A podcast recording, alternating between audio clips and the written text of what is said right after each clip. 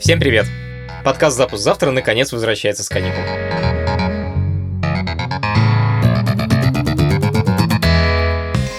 Мы планировали начать второй сезон месяц назад, но из-за коронавируса отложили премьеру. Спасибо всем, кто писал нам и ждал новых эпизодов. Это очень приятно.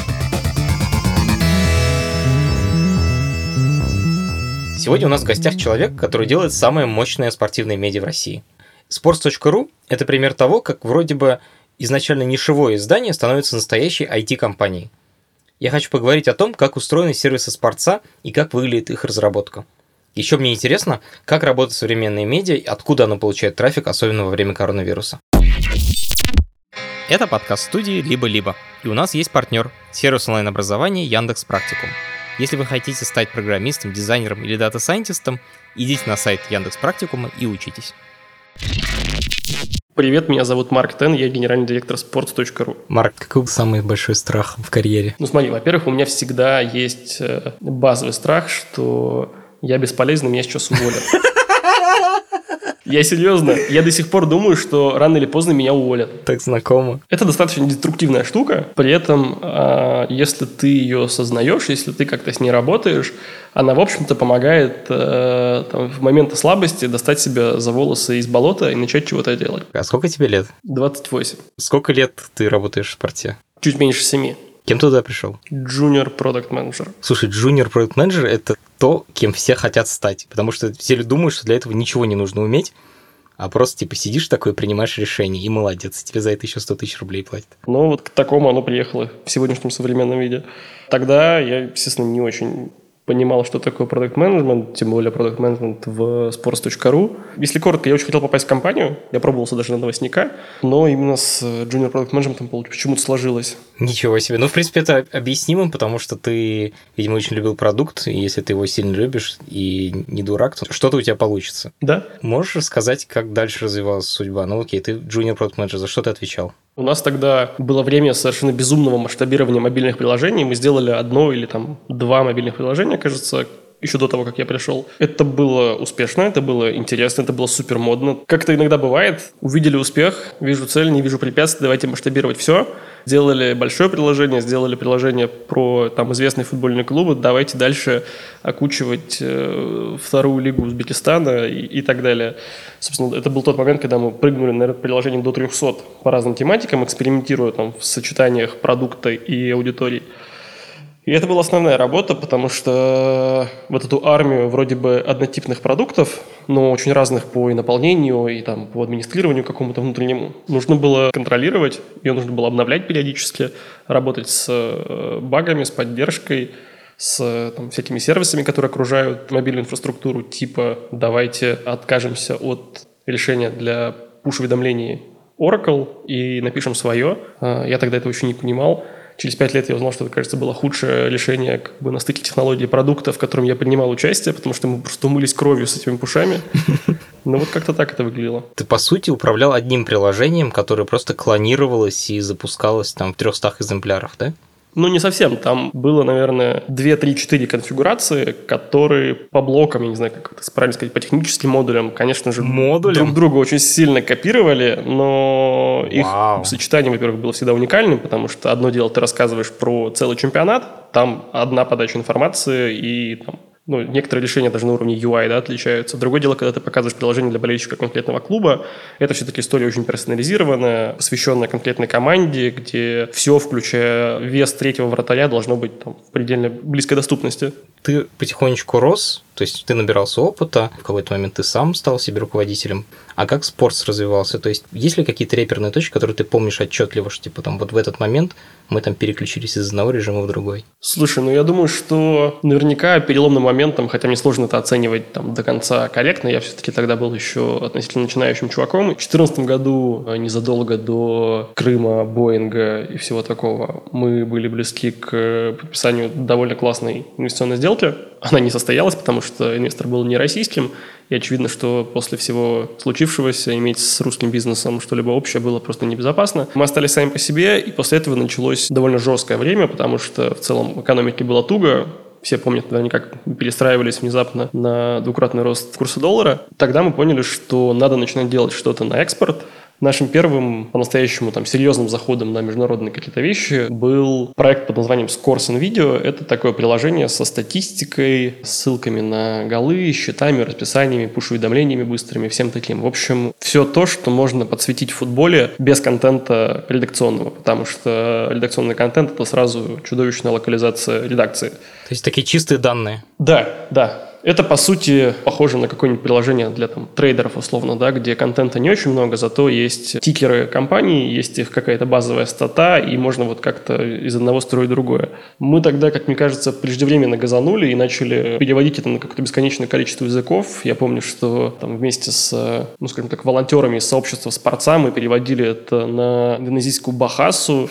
на турецкий, на бесконечное количество языков, где как бы по формальным признакам большие футбольные рынки, но что мы это будем делать, кто наши локальные конкуренты и так далее, я тогда, честно говоря, считал достаточно плохо. То есть там что-то на пальцах покрутили, сейчас всех вынесем но на самом деле не вынесли. И мы тогда вышли на тысяч на 100-150 уникальных пользователей в месяц. По всему международному рынку. Ну, вот в этом продукте, да. Но дальше оно просто не росло. Ты поливаешь маркетингом или не поливаешь, оно просто не нарастает. И, собственно, этот проект жив до сих пор. Мы его уже несколько лет, наверное, года два не развиваем активно. Он просто лежит и работает. И удивительным образом, понятно, что у него постепенно убывает аудитория, но она просеялась до какого-то достаточно немаленького и железобетонного плато, которое, мне кажется, вообще ничем невозможно э, из продукта вывести. Вы просто ничего не делаете, а люди все равно пользуются, да? Да. Гениально. У вас э, нормальная IT-разработка. Я просто проконсультировал за последние годы довольно много разных медиа, и вот у вас, вот, наверное, единственных, которых я видел, нормальная разработка. Как так получилось вообще? Вот ты, когда приходил Junior Product, сколько у вас было программистов, ты помнишь? Ну, я думаю, что-то там около десятка, может быть, чуть-чуть меньше, человек 7-8. На самом деле у нас действительно приличная разработка, в смысле это люди, с которыми можно договариваться, это квалифицированные чуваки, у нас там на уровне внутренних амбиций, конечно же, есть желание быть не первым спортивным медиа, а быть большой айтишной компанией, которая может создавать очень разного характера бизнесы вокруг спорта и интересы людей к этому. Я при этом не готов забрать э, как бы себе э, награду за то, что sports.ru непростое типичное медиа IT-компания, а потому что это скорее какая-то проекция Димы Навоши, который всегда считал, что там, медийный бизнес – это достаточно сложный бизнес, и там, не, не инвестируя в собственный продукт, сложно его защищать. Поэтому э, ну, это вот, наверное, отголосок вот этого. Дмитрий Навошу, он сейчас кто? Он сооснователь, один из главных владельцев, и он же э, человек, который отвечает за все нероссийское. То есть Betting Insider и Tribuna.com – это все к Диме. Tribuna.com и второй какой? Betting Insider. У вас есть беттинг или это что это такое, можешь рассказать? Это социальная сеть для тех, кто играет на ставках. Там нет ставок на реальные деньги.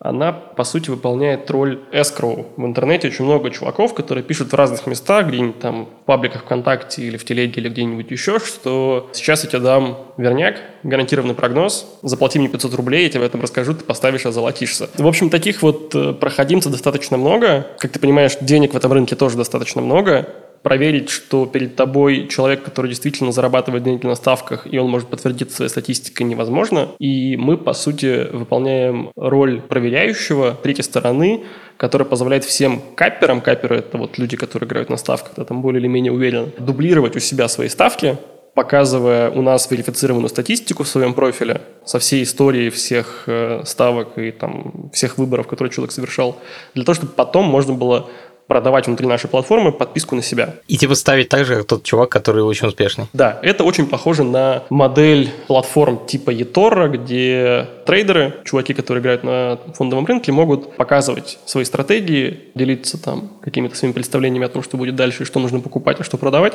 за деньги. Вот мы вот такая платформа. Ну и плюс там какая-то медийная составляющая есть. Там есть редакция, которая пишет тексты, исследования, много чего интересного. Плюс сообщество, потому что все люди могут заводить также свои виртуальные ставки, показывать свой traction, показывать свои цифры, как-то комментировать, чтобы появлялось объяснение, человеческая интонация, помимо просто цифрок профиля. Вот, и, возможно, там потом на этом уже строить э, продажу своих подписок в том числе. Сколько у вас сейчас программистов? В российской части, наверное, 15-16 человек, и еще человек 30 на Tribuna.com и Betting Insider. Ну, у тебя довольно много программистов. Чего они все делают? Мне, честно говоря, кажется, что 15 человек на продукт размера sports.ru где некоторые узлы все еще э, работают на sports.ru дольше, чем я, э, это не очень много. Окей. Мне бы хотелось, честно говоря, больше, и мы активно их иногда нанимаем. Кстати, вот тебя слушает много программистов, поэтому вы, пожалуйста, пишите в спрос.ру. Сама-то должны слушать приличные люди. Мы долгое время экономили на платформе, нужно было быстро расти, раскачиваться и доделать какие-то вещи, которые сделали, может быть, костылями, чтобы срезать углы и побыстрее запуститься, возможности не было. И в какой-то момент стало понятно, что мы потихонечку начинаем коллапсировать, когда любая новая задача начинает есть свой собственный хвост. Ты пытаешься сделать одно, оно руинит второе, и потом по принципу домино что-нибудь начинает разрушаться и догоняет тебя сзади. Стало понятно, что нужно возвращать долги. Поэтому мы в этом году и в прошлом тоже занимались тем, что а наши основные продукты, да, которые доказанно нужны пользователям, угу. мы их переделываем. Переделываете, в смысле, под капотом? Ну и на фронте тоже. То есть это и дизайн получает новый для пользователей, и какую-то новую функциональность, но базовое это да. Это новый свежий стек, от которого не вешаются программисты. У вас был PHP, а теперь у вас года, насколько я знаю. У нас э, был PHP и Perl. Сейчас э, все новое, конечно же, пишется на Go. При этом э, и PHP, и Perl еще кое-где остаются. И, соответственно, мы сейчас занимаемся тем, что вот этот вот бесконечный технический долг технические и просто там моральное устаревание продукта компенсируем, переделаем все это и пытаемся сделать общую платформу, на которой можно там, безболезненно проводить новые эксперименты, э, запускать какие-то тесты, искать какие-то гипотезы роста. Потому что сейчас во многих наших попытках чего-то поменять мы просто глохнем и закапываемся вот из-за грехов прошлого. Ну а по смыслам у нас есть, мне кажется, три ключевых продуктовых блока. Это все, что связано со статистикой, страницы с матчами, турнирные таблицы, импорт данных, экспорт данных, представление счетов, пуш-уведомления. Вот, в общем, все то, что позволяет э, в готовом продукте пользователю следить за любимыми командами, за матчами, понимать их статистический перформанс и все остальное. Второй блок – это контент, создание контента, в том числе редактор для пользователей, которые пишут блоги, представление контента, то есть все там страницы новости. Ну и третья штука – это, наверное, там то, что мы называем теги, это вот точка, в которой собран весь контент по той или иной теме, да, то есть вертикаль про Спартак, вертикаль про спортивный бизнес и так далее. Это такая точка внутри экосистемы sпрос.ru, через которую построена вся внутренняя дистрибуция, да и внешняя на самом деле тоже. И при этом она еще используется как э, ну, конечный продукт для конечного пользователя. Если я хочу узнать все, что сейчас происходит с э, Лионелем Месси, я захожу в тег Лионеля Месси и получаю всю информацию, начиная от статистики, заканчивая актуальными новостями или там травмами, чем угодно еще. Ну, вот как-то так. Вот когда технический долг, вы начинаете раскапывать, и вот у тебя разработка говорит, ну вот маленький фикс, у нас такой технический долг, нам нужно все перехерачить три недели. Как ты на такой реагируешь? Когда маленькие вещи начинают занимать какое-то существенное время, и тебе это объясняют тем, что ну, пора отдавать долги. Ты знаешь, мне потребовалось время, чтобы как-то внутри своей головы уложить, что время пришло, это не потому, что люди делают что-то не так, это не потому, что мы как-то плохо построили процессы, а потому что ну, просто нужно сделать то, что давно должно было сделать, обновить платформу. Мы во второй половине прошлого года прошли через серию терапевтических э, мероприятий с командой, продукт, э, разработка, главным образом там еще дизайнеры и аналитики, потому что ну, мне тоже казалось, что, блин, да не может быть так, что вот 10 э, человек не могут родить такую простую вроде бы штуку. Э, ну, они же не идиоты, они талантливые, интересные люди, они конкурентные, их периодически пытаются хантить э, большие компании. Что не так-то? И это вызывает агрессию, может быть, там, неявную, но ты стоишь и думаешь, да, блядь, да не может быть так. Потом возникает стадия, когда ты думаешь, нет, продукты не болваны, разработчики тоже в порядке, проблема в процессах. Мы просто что-то не так делаем, не знаю, гиблих методологий, например. И дальше, как бы лично у меня возникло ощущение, ну, сейчас-то мы прочитаем три десятка книг, позовем скрам-мастера, сейчас мы быстренько все причешем, поедет, охуенно будет. Это тоже так не работает, потому что ты начинаешь как бы из одной э, крайности падать в другую, какими-то каргокультами решать проблемы. И вот там спустя полгода терапии, встреч, достаточно душных иногда, иногда громких, мы доехали до какого-то консенсуса о том, как это должно работать. И с точки зрения наших ожиданий. То есть сейчас уже просто все все понимают, и, соответственно, изменение сроков, оно не встречает э, там, агрессии или непонимания. Да? С другой стороны, люди просто лучше понимают друг про друга все, разработка про продукт, а продукт про разработку. Где-то понимают, как правильно подавать информацию, как коммуницировать эффективно, понимают уже, что ну, главное все-таки оказаться не выигрышем в споре, да, а человеком или лучше командой, которая смогла донести что-то полезное до пользователей. Это дорого далось, И это очень прикольно. Ты так рассказываешь, как будто этого не было, а потом, типа, вы последние полгода вот прям вот в это инвестировали, как будто вот вы этим занимались. Я правильно тебя слышу? Так и было. Просто видишь, э, одно дело, когда команда э, полностью сфокусирована там на одном проекте, например, на sport.ru, и вас 10-15 человек вместе, плюс вы еще и все работаете 5 лет вместе, и это много упрощает. А потом, когда появляется много новых людей, когда появляются какие-то кросс-командные взаимодействия, ну, это действительно потихонечку выветривается, выветривается, выветривается, выветривается. Если не заниматься этим целенаправлен. Если развитие командных процессов и практик не поспевает за развитием бизнеса, то это может прийти вот к такой ситуации, где все там год условно, сейчас даже, наверное, не наш пример привожу, а вообще не разговаривали друг с другом, потом внезапно поняли, что все друг друга дико бесят, и это такой э, плохой брак, где уже даже ругани не происходит, потому что всем ужасно надоело, но очень много разочарования. Стало понятно, что надо меняться, и меняться всем в очень разные стороны. Где-то вот по дороге нашли общий язык, как мне кажется. Надеюсь, что что как бы команда, когда это послушает, она не подумает, что я сошел с ума, потому что им кажется, что все либо было всегда хорошо, либо все было всегда плохо, ничего не поменялось, и вообще не суп какую-то колесицу. Нет, это просто знаешь, когда уже на уровне чиф типа сетевой SEO, они там что-то там придумывают себе, а мы-то как прогали, так и прогаем, все нормально. Мы с тобой познакомились, когда ты меня позвал читать лекции в своей школе для продуктов. Что это такое было? Можешь рассказать? Потому что я, по-моему, так тебя ни разу не спросил, зачем ты все это делаешь. Я тогда какое-то время уже поработал директором по продуктам Спорца, и мне нужно было достаточно быстро расширять команду. Я очень интуитивно понимал, какие люди мне нужны, скорее по темпераменту, складу характера, каким-то таким еще вещам, чем по hard skills. Плюс даже тогда нанимать с рынка готовых людей в большом количестве все-таки было экономически сложновато. Мы тогда только начали выбираться вот из трудной ситуации там 14-15 года. И я понял, что мы как организация, не я лично, вообще спрос.ру, мы построены на том, что мы берем людей, близких по духу, с похожими ценностями, с правильно, на наш взгляд, отношением к делу, а потом учим их всему тому, что знаем сами.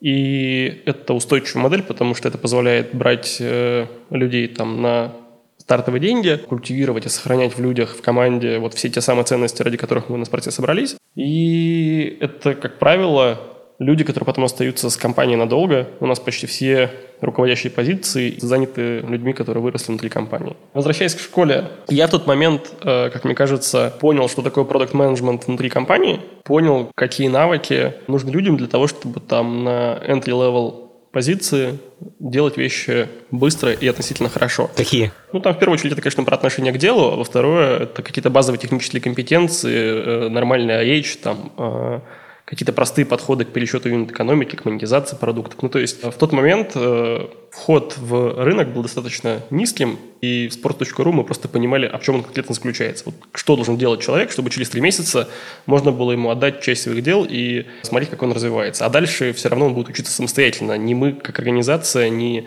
институт продукт-менеджерства в России или где бы то ни было еще, человеку в этом не сильно помогут, он будет опираться там на свои задачи и потребности. Что за отношение к делу?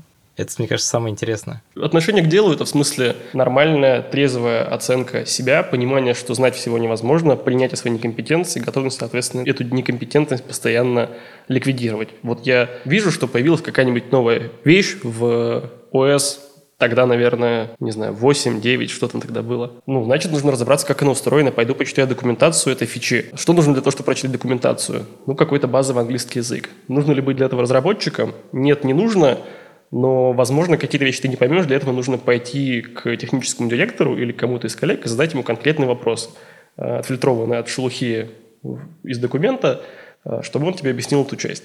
Разобрался? Разобрался, красава. Вот как бы у нас какие-то компетенции уже. Коммуникация с разработчиками на их странном языке, э, чтение документации на английском, интерпретация потом этих требований в понятный русскоязычный документ для других людей, для маркетинга, для других продуктов, для дизайнеров, там, для еще кого-нибудь. Э, кажется, продукт менеджмент так и начинается. Круто. Вот. Я тогда, наверное, спутал как бы продукт менеджмент с просто.ру и продукт менеджмент вообще. Это вполне себе разные дисциплины наверняка на тот момент были. Повезло, что я догадался не сводить школу к нашему опыту, а просто наоборот сделать ее пошире, где каждую новую тему освещал новый спикер с другой компании. И это как бы создает ширину взглядов на то, как это может делаться в России, да, как это делает условно ВКонтакте, как это делает Uber, как это делает Aviasales и кто-то еще. В чем отличие продукт менеджмента в этих компаниях? Мне кажется, что продукт менеджер в первую очередь это тот человек, который занимается тем бизнесом, которым занимается компания, как бы странно это ни звучало. И если ты продукт менеджер в агрегаторе такси, ты, очевидно, должен очень хорошо понимать бизнес такси, включая его офлайновую часть. Иначе ты не можешь его улучшать посредством там, автоматизации или еще каких-то вещей в продукте. То же самое касается э, sports.ru. Если ты делаешь продукт для тех, кто интересуется спортом, вряд ли ты в состоянии качественно это делать, не понимая, как устроен этот бизнес, с одной стороны, с точки зрения потребления спорта как следующее, с другой стороны, с точки зрения рекламной бизнес-модели, когда у тебя есть клиенты, и твоя выручка, она напрямую от пользователя независима, да, она все время проксируется через там, то количество внимания, которое ты у этих пользователей смог э, взять. Поэтому мне кажется, что очень неправильное представление о продукт-менеджменте как о наборе каких-то карго-культов и практик, типа АБ-тестирования, customer development и еще чего-то, это инструментарий, который вот сейчас в текущей парадигме модный. Люди, которые пытаются строить экспертизу на очень конкретных вещах внутри hard skills, скажем там, понимание того, как устроены мобильные экосистемы, да, там iOS, Android – или понимание конкретных технологий, с помощью которых они один раз что-то успели вскрыть. Это чуваки, которые обречены на поражение в карьере, потому что техническая парадигма достаточно быстро меняется. Если ключевое в навыках – это не способность постоянно там, какие-то вещи создавать с разными инструментами, не способность глядеть в сутевую часть бизнеса, а вот именно хардовые штуки, ну, они рано или поздно перестанут быть актуальными, и вместе с ними перестанешь быть актуален ты. Я, как сейчас помню, у нас был выпускной, я ужасно устал, занимаясь этой школой два месяца, но я, кажется, никогда в жизни не получал такого удовольствия, такой обратной связи эмоциональной. Следующую школу я сделал, в общем-то, в похожем формате. Ну и все. И делать дальше это было уже совсем неинтересно, потому что это превращалось в инфобизнес и деньги. У меня было, по-моему, еще один или два запроса от э, компаний, чтобы мы сделали похожую штуку для них. Но оно не начиналось как бизнес. И продолжать его в таком виде не хотелось. Я скорее там своим бизнесом считал sports.ru, и все, я закончил. Слушай, Марк, а сколько у тебя в результате сейчас продуктов? В sports.ru всего четверо. То есть у тебя есть четыре команды, условно? Ну, не совсем. Смотри, э, то, что мы называем sports.ru, это вот российская часть нашего бизнеса, да. Там есть команда киберспорта, которая саб-команда спорца. В ней есть свой человек, отличающийся продукт. Это вот то, что наш э, раздел, наше приложение о киберспорте отдельные от спортсовых mm-hmm. внутри экосистемы спорца. Okay. И три человека занимаются, собственно, большим спрос.ру. Там есть директор по продуктам и еще два человека, которые по продуктовым направлениям. Один за создание и представление контента, плюс за мобильные продукты. Второй за все, что связано со, со спортивной статистикой, счетами, таблицами, всем таким. А расскажи про киберспорт. Я потому что в этом не очень хорошо разбираюсь.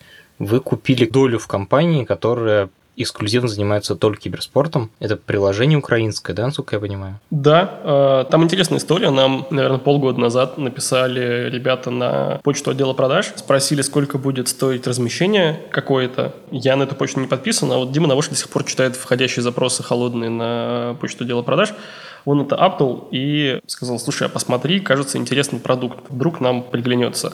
И я посмотрел, а и правда интересный продукт. Пытаешься купить рекламу, а у тебя компания покупает. Норм история. Ну, мы не купили их, но мы созвонились в какой-то момент с этими чуваками. Стало понятно, что это очень прикольные ребята, которые, по сути, в два лица делают продукт, похожий на то, что мы делаем сами. Я знаю, какого труда нам стоило сделать свое киберспортивное приложение от Dota 2. И я вижу, что очень маленькими ресурсами чуваки сделали нечто похожее в достаточно высоком качестве. И это, конечно, просто вау, потому что с этими людьми хочется работать. И, конечно же, для нас это там большой мультипликатор. Если мы занимались до этого Dota 2 и пока еще не заходили на Counter-Strike, на вторую дисциплину, по сути, в этом мире, здорово, что есть какой-то проект, который похожим образом смотрит на развитие продукта для киберспорта и при этом делает это вокруг Counter-Strike. Это же супер. Мы несколько раз с ним созвонились, стало понятно, что мы как-то очень друг друга попадаем на идейном уровне. И решили попробовать чего-нибудь поделать вместе. Мы им помогаем в первую очередь э, все-таки ресурсами платформы, трафиком, помощью в маркетинге наружу, технологиях, в данных, еще в каких-то вещах. Если что-то будет получаться, то там ну, можем как-то пересмотреть, наверное, сделку. Нету никаких прям четких сейчас э, сроков или параметров бизнеса, на которые мы должны выйти, да, но если мы понимаем, что мы там живем вместе, например, год, у всех получается расти, и все друг другом довольны, но почему бы не стать там одной компанией или еще какие-то формы сотрудничества попробовать. А это вот реально два человека, типа программист и основатель? Ну, если коротко, то да, в основном это в два лица все сделано. Очень классно. Расскажи, пожалуйста, про экономику. У тебя есть аналитики, у тебя есть программисты, довольно хорошие, я так понимаю. Как это вообще работает? Вы как медиа достаточно зарабатываете? Ну, во-первых, наш главный кост – это все-таки редакция. Контент, люди, отвечающие за контент и связанные с этим расходы, типа лицензионные платежи за фото условно. Сколько у вас журналистов? Слушай, ну давай так, мне кажется, что человек э, 30-35 в основном составе и еще э, там, за сотню людей, которые работают... Внештатные. Да, там на сдельной основе. Круто. Возвращаясь к тому вопросу про экономику, мы зарабатываем почти все свои деньги на рекламе. Есть отдельная команда, которая занимается букмекерами. Это отдельный канал продаж, да, с ними там нужно работать более плотно, потому что, понятно, у них там специфические форматы, специфические потребности. И это, естественно, основа нашей выручки. Плюс есть сетевая монетизация, все то, что прилетает из баннерных сеток, то, что мы внутри называем программатиком, это там, наверное, процентов 12-15 от общей выручки. У меня есть анонимные друзья, которые говорят, что у вас слишком много рекламы. Хочу посмотреть 15-секундное видео Гола, и для этого я смотрю 15-секундный преролл рекламы. И еще говорят, что там баннеры в три ряда и по бокам, и сверху. Короче, очень много рекламы это не влияет негативно на показатели? Давай отвечу сначала про видео внутри рекламы, да, конкретно в сетапе посмотреть 15-секундный э, гол, из-за этого приходится смотреть преролл, это, боюсь, что не к нам, мы не являемся владельцами прав, мы дистрибутируем чужие эмбеды. То есть это, как правило, официальные ютубы или еще какие-то видеохостинги для лиг или турниров или команд. Соответственно, все, что там внутри крутится, это у правообладателей. Угу. Что касается остальной рекламы, ее действительно, наверное, на sports.ru больше, чем на других медиа, но потому спрос.ру и не жалуются на жизнь и на финансовую обстановку, а продолжают инвестировать в собственные продукты и в новые стартапы. Мы делали эксперимент с рекламной нагрузкой, сделав несколько групп, в одной из которых мы чуть ли не удвоили стандартное количество рекламных мест, все по уму, с контрольной группой и так далее. И ты знаешь, на короткой дистанции, там неделя, две, три месяц, сдвигов в метриках не видно ни в баунсах, ни в возвращаемости, там, ни в длине сессии, да, ни в чем таком. Наверное, оно может влиять на больших-больших дистанциях, где-нибудь там, не знаю, для core пользователей. Может быть, мы еще собираемся это там перепроверить в ближайшее время, но прям существенного сдвига мы никакого не наблюдаем. Ну, то есть, я думаю, что первично все-таки то, что людей приводит к тебе, если они понимают, что это какой-то уникальный контент, если они понимают, что это безусловная ценность, то какая, в общем-то, разница, какой баннер справа или, или сбоку. Если есть такая ключевая ценность, то, наверное, вы пробовали другие способы монетизации, например, донаты или, может быть, подписку? Не пробовали. А, мы при этом думаем об этом, потому что мне кажется, что последние пару лет как раз мы увидели этот разворот в сторону там, клубной модели, paywall, сообществ платных или донатов просто. Мы пробовали отключать рекламу в приложениях, это до сих пор возможно. Если тебя очень раздражает реклама, кстати, посоветую своим друзьям, которые задавали вопрос, то за вполне себе небольшие деньги можно это сделать. Это не очень востребованная вещь, она скорее нужна для того, чтобы помочь той части ядерной аудитории, которая прям совсем рекламу не хочет видеть. Это вот такой реверанс в сторону самых любимых пользователей, да, чем возможность зарабатывать. Я думаю, что за несколько лет работы этой фичи, дай бог, мы вернули столько, сколько потратили на разработку. Скажи, пожалуйста, про деньги. А, у тебя много приложений, а, у тебя есть сайт, где больше денег в мобилах или в вебе? Мне сложно ответить. Мы достаточно давно не работаем в концепции там, продавать приложения или продавать сайты. Коммерчески Sports.ru именно потому силен, что мы продаем там, доступ к аудитории, коммуникации с ней. Технические решения для этого могут быть на самом деле любыми. Это может быть там набор приложений плюс какой-то кусок веба, это может быть охват в социальных сетях, потому что мы там тоже общаемся с людьми. Или там какие-то интеграции в наш YouTube – в этом смысле у нас медиапланы всегда какие-то такие сквозные, и мы даже до конца для себя в учете экономики нам приходится делать дополнительные упражнения, чтобы посчитать э, экономику отдельного продукта, потому что очень сложно вычленить его локацию внутри всей выручки. То есть вы такие взрослые, что у вас есть продажи, которые продают это... Ну, вообще, да, очевидно, что вы такие взрослые, что у вас есть продажи, которые продают все целиком в комплекте, а не то, что у вас баннер крутится да. тут отдельно, и за них какие-то деньги капают. Ну, такое тоже, конечно же, бывает, но преимущество все-таки программатики, то, что называется сетевой монетизацией. Слушай, я хотел с тобой поговорить про медиа. Мне кажется, что медиа довольно скучное сейчас, в том плане, что все делают примерно одно и то же. Короткие новости, длинные фичеры, кто-нибудь снимает видосы, и все делают подкасты.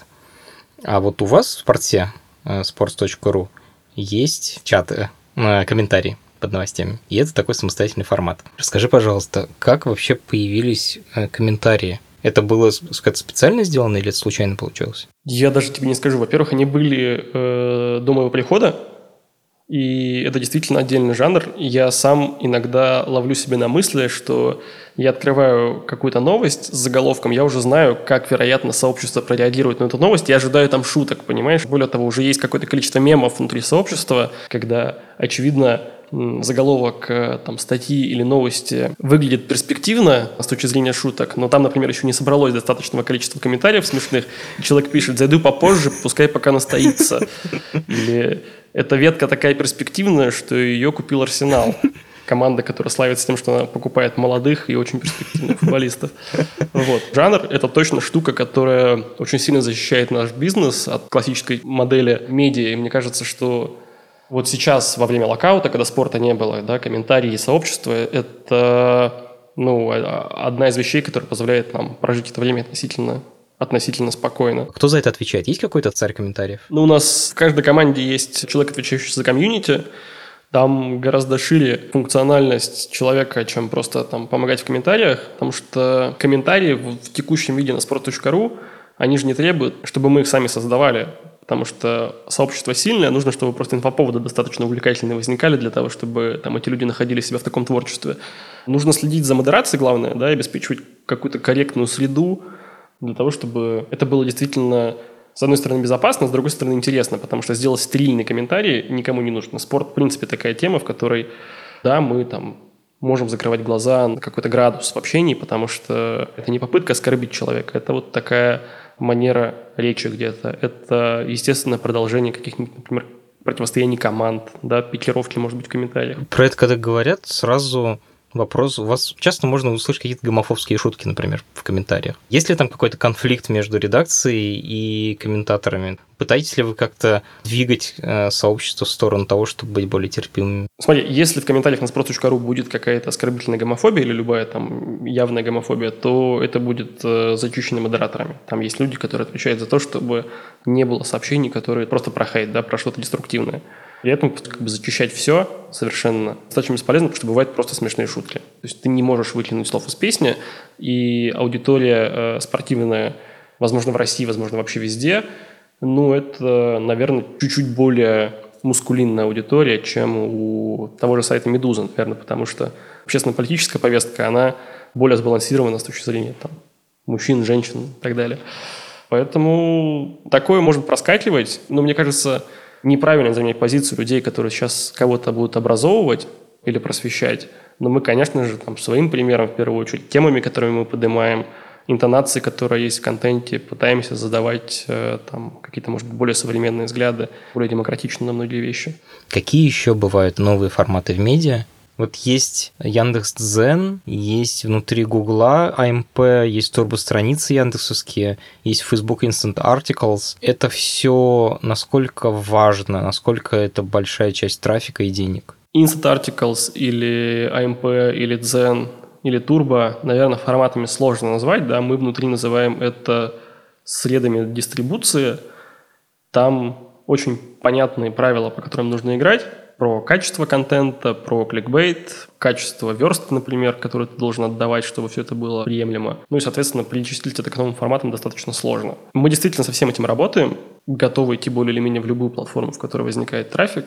Это важно. Нам было бы сложно расти в трафике, не работая с этими средами, и это правда. О том, что, по сути, в текущей ситуации медиа лишены возможности по-человечески заниматься собственным продуктом, потому что постоянно возникает какая-то новая среда дистрибуции, в которую ты должен отгружать свой контент.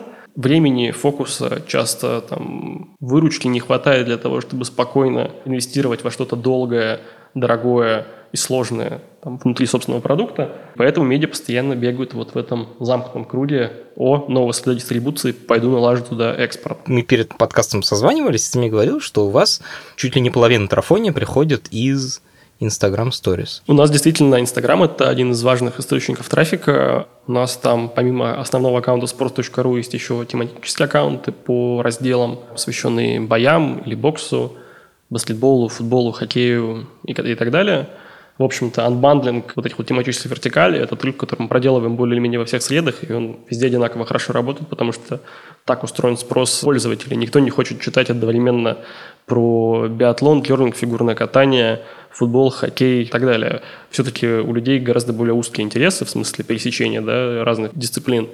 И чем точнее мы попадаем в эти интересы, тем лучше. Иногда это решается персонализацией, когда продукт позволяет внутри общего потока выделить важно. Иногда это решается просто unbundling ом. И похожую вещь мы сделали в Инстаграме, как, в общем-то, во всех социальных сетях. И там все получается. Это достаточно богатая с точки зрения трафика среда в России. Она там отнюдь не, не женская, как, наверное, может показаться снаружи, если об этом не слишком долго думать. Ну и мы довольно сильно прокачались в том, чтобы адаптировать как бы наши нарративы да, в приемлемый для Инстаграма формат, в более визуальный, где-то с видео, где-то с э, какими-то яркими картинками и feature ами. А что с коронавирусом-то? Есть два аспекта. Первый денежный, про то, что всем медиа вроде как стало хорошо. Все медиа, которых я консультирую, они видят, что у них трафоний прям полетел вверх. А у вас, с одной стороны, наверное, тоже, потому что людям делать нечего. С другой стороны, в спорте же ничего не происходит, по-моему, да, особо? Из-за коронавируса. Можешь про это немножко рассказать? По трафику мы достаточно сильно просели. В первую очередь даже не по уникам, а по глубине, потому что возвращать пользователей мы, в общем-то, умеем, и у нас ну, как бы аудитория привыкла пользоваться нами как там второй социальной сетью условно. Поэтому, э, наверное, около трети в униках мы потеряли, а вот в глубине во времени потеряли очень сильно, потому что человек, который даже пришел к нам на sports.ru, читает один текст, второй, но не хватает плотности повестки. Мы не можем увлекать его бесконечно расследованиями и ретро-текстами, если нету матча его любимой команды. Но если болеть человек за «Спартак», а про «Спартак» написать особо нечего нового, чего он будет с нами делать? Поэтому такой эффект получился достаточно болезненным. По деньгам, ну, наверное, больше половины мы не досчитали за апрель. Май будет чуть-чуть получше, потому что сильное влияние на выручку оказывают э, букмекерские клиенты – у них э, бизнес останавливается, если нету матчей. Жуть какая. Звучит прямо очень страшно. Скажи, пожалуйста, у вас есть инвестиции или вы живете на свои деньги? Мы на свои, мы прибыльные, мы даже в текущей ситуации, скорее всего, не скорее всего, мы точно будем прибыльными по году. С компанией все в порядке, и нам ничего не угрожает. Мы, вот, как видишь, даже продолжаем инвестировать, и у нас есть два проекта внутри компании, э, которые пока там с помощью sпрос.ru развиваются – и внешних инвесторов, кроме там вот тех акционеров, которые с нами десятилетия, нет. Последний вопрос. Какой эндгейм у всего этого? У вас уже типа успешная зарабатывающая медиа. Я так понимаю, вы еще можете выкручивать, там, делать АБ-тесты и там еще чуть-чуть больше зарабатывать. Про какие-то прорывные новые форматы я не слышу. То есть есть ли у этого какой-то next level у всей этой истории? Ну, давай, чтобы это было для всех безопасно, я выскажусь там с точки зрения своих персональных амбиций. Делать спортивное медиа в России бесконечно можно, потому что Россия страна интересная, спорт у нас интересный, но с точки зрения, конечно же, бизнеса, там, нам не так много осталось для того, чтобы занять там, окончательно доминирующее положение, как мне кажется. После этого, если не думать там, о следующих шагах, да, то можно, э, наверное, откатиться в позицию постоянной защиты и обороны там, своего рыночного положения, а этого бы не хотелось, потому что рано или поздно деградация. Мы прямо сейчас понимаем, что мы, например, очень отстали в производстве оригинального видео. Многие это делают сильно лучше нас, с лучшими результатами, и вот этот взгляд на себя достаточно искренний позволяет нам бежать со всех ног туда, где мы слабее остальных, чтобы ликвидировать это отставание. И, наверное, это там ключевой драйвер роста в ближайшее время. И опять же, там киберспорт, который мы обсуждали чуть ранее, это тоже какая-то штука, в которой мы вроде бы давно, при этом это направление, которое все равно еще там до футбола даже близко не добирает по своей востребованности, и, соответственно, просто рынок меньше, да, у этого, и мы туда только начинаем по-настоящему там инвестировать и делать какие-то новые штуки. Но выходя за периметр чисто медийной э, истории, мне бы, конечно, хотелось построить вокруг sports.ru компанию принципиально другого масштаба, которая занимается любым бизнесом в, в спорте. То есть мы пробовали продавать билеты на матч, мы там пробовали какой-то офлайн с продажей одежды там, под нашим брендом или агрегации других дизайнеров, которые делают одежду на спортивную тематику. Мы пробовали историю про путешествие на футбол, когда ты помогаешь людям съездить на матч любимой команды в Барселону или еще куда-то. И вот таких вот бизнесов, на самом деле, достаточно много. Они какие-то там стыкуются к нам напрямую, какие-то требуют сделать еще несколько шагов, Хочется просто создать платформу, на которой вот эти вот все новые штуки будут быстро и легко проверяться, а те, которые получилось поймать, начнут масштабироваться. Вот, наверное, такие взгляды. И тогда это можно было бы вводить в масштаб IT-компании, э, платформенной, там, калибра Тинькова, например. Да? Только вот Тиньков – это такая платформа в финтеке, Яндекс – это вот совсем гигант, который, в общем-то, для вообще любого бизнеса готов стать платформой. А мы вот аналогичное решение, но внутри спорта. Хоть тренировки, хоть э, что угодно еще. Очень амбициозно и очень хочется, чтобы у вас получилось, чтобы была такая русская компания. Спасибо большое, Марк. Мне было интересно. Вам спасибо. Это подкаст студии «Либо-либо», и мы его сделали вместе с сервисом онлайн-образования Яндекс Практикум. Над подкастом работали редактор Андрей Борзенко, младший редактор Юлия Яковлева, продюсер Павел Боровков, звукорежиссер Андрей Гранкин. За джингл спасибо Алексею Зеленскому. Подписывайтесь и слушайте нас везде, где вы слушаете подкасты.